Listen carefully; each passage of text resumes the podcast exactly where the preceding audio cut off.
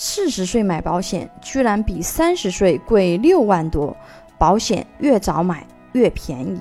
现代社会啊，拖延症患者不少，买保险这件事情上也是啊，经常遇到拖延症患者。这个事情啊，如果你是确定要做的，其实越早处理呢，对自己和家庭来说更合算。为什么呢？我们以重疾险为例啊，第一个呢是年龄越小，它保费越便宜。啊，因为你购买相同的保障，投保年龄越小呢，你所需要交的钱呢，它就越少。我们用当前热销的一款重疾险产品，基础保障带身故的产品价格，给大家举个例子，对比一下，四十岁女性和三十岁女性，同样五十万的保额，交二十年保障终身的方案，价格差距到底有多大？三十岁的女性啊，五十万保额的价格呢是九千四百五十元一年，交二十年保障终身，在没有出现豁免的情况呢，总保费是十八万九。四十岁的女性呢，五十万保额的价格呢是一万二千八百七十元一年，也是交二十年保终身。啊，如果没有出现豁免的情况呢，总保费是二十五万七千四。啊，大家可以看到哦，四十岁每年呢是比三十岁的。女性要贵出三千四百二十元，总保费呢是贵出了六万八千四百元，价格的话呢等于上涨了百分之三十六点一九，而且呢未来啊这两张保单从家庭经济角度来说都是至少能拿回五十万，但它贵了六万多块钱，将近七万，对吧？并且啊三十岁买的女性不止比四十岁的女性便宜了六万多。还多保障了十年，这十年它其实是有出险的概率的，对吧？那我们再看一下四十岁的女性啊，再跟三个月的女宝宝价格再对比一下，三个月的女宝宝呀，五十万保额的价格呢，只要三千七百零五元，也是交二十年保障终身。如果没有出现豁免的情况下呢，总保费是七万四千一百元。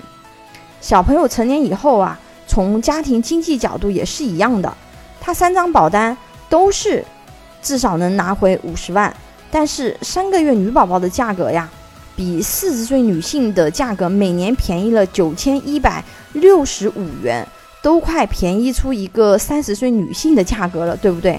总保费便宜了多少呀？便宜了十八万三千三百元。四十岁的时候买，比三个月的时候买价格上涨了。百分之二百四十七点三七啊，并且三个月的女宝宝，它不止价格便宜了十八万多，对吧？还多保障了将近四十年。这四十年其实是有很大概率的出现可能的。所以呀，经济允许的家庭呢，一般建议直接给孩子做保障终身的方案，因为给孩子选择保障短期的方案，虽然呢，短期看现金流支出少很多，对吧？但是呢，从长期来讲，你先保短期的，再保终身的，要交两次二十年的钱呀，等于交了四十年的钱。而且的话呢，你成年以后再去购买重疾险，所需要支出的成本比小时候高出很多啊。你对比案例里面的三十岁、四十岁的价格，你就知道了。对家庭总支出来说呀，非常不合算。第二点啊，我们从保障角度啊，越早保越好。因为还可能出现什么呀？出现你想投保无法投保的风险啊！因为我们没有人会知道自己什么时候会生病，对吧？会发生意外，因为明天和意外哪个先到来，我们根本无法预测和控制的。所以呀，保障你越早筹谋越好。比如重疾险这些健康险，它都有健康告知的。如果无法通过健康告知，你想买也买不进去了。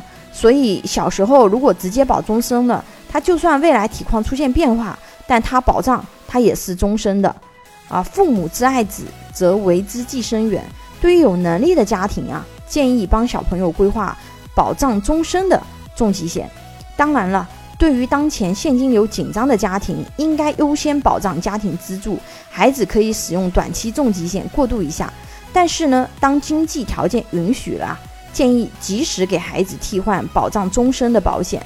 关于重疾险呀。家庭保障方案的选择呢？这里还有一些早期的文章，帮助大家理清啊保障方案的选择逻辑。